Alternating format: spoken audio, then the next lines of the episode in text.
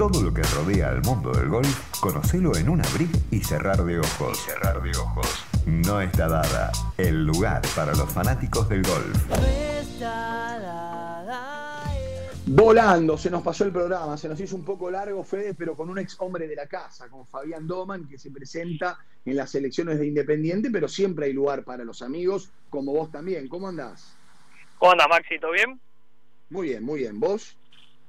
Todo bien, todo bien. Bueno, te cuento un poco rapidito a ver qué, qué está pasando a nivel mundial y a, nivel acá local. Eh, se, se, está jugando el, en el PGA Tour la Fall Season, o sea, la temporada de otoño, siete de los nueve eventos ya adentro. Ganó en México Mayacoba, donde ganó Abelito el Latinoamérica Amateur Champions, en una cancha que nos trae muy buenos recuerdos Argentina.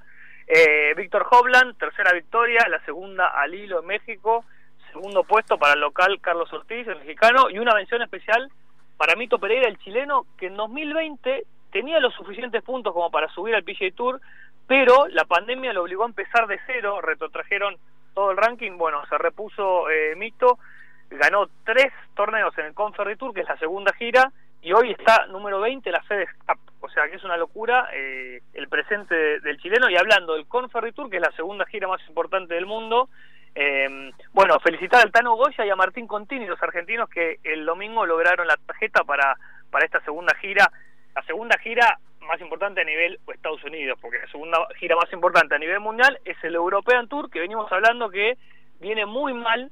¿Y qué hizo? Anunciaron eh, ayer que se cambia el nombre al, al DP Tour, se llama ahora, con récord de premios, 200 millones de dólares, eh, eh, incluye eventos ahora en Bélgica, en Japón, pero bueno, la duda es, ¿será solo una lavada de cara? Viene decayendo año a año el European Tour. ¿Será esto un mm. manotazo de ahogado o será algo en serio que se viene para quedar? Bueno, eso es un poco la, la, discusión. ¿Qué, opinas vos? Para mí es una lavada de cara más, porque mm. ya vienen hace cinco o seis años que vienen inventando algunas excusas. Eh, bueno, buscaron la, eh, el Tour a Dubai, digamos, la, la la Dubai Race, la Race to Dubai, eh, así es en concreto, como que todos los torneos te van llevando a una final, parecido a lo que pasa eh, en el PGA Tour con la FedEx Cup. Pero bueno, eh, por ahí por ahí anda la cuestión y para repasarte lo que pasa en Europa, muy buen presente de Maggie Zimmermacher, que en Arabia se llevó el puesto 16 y está 12 en la orden del mérito, o sea, el, el tour principal en Europa, el Ladies European Tour, eh, una Argentina en el puesto 12 de la orden de mérito con dos eventos por jugar. La semana pasada jugaron un evento muy divertido en Dubai que se llama el Moonlight Classic a la noche, completamente de noche, con la luna de fondo y algunas luces, así que un torneo bastante divertido.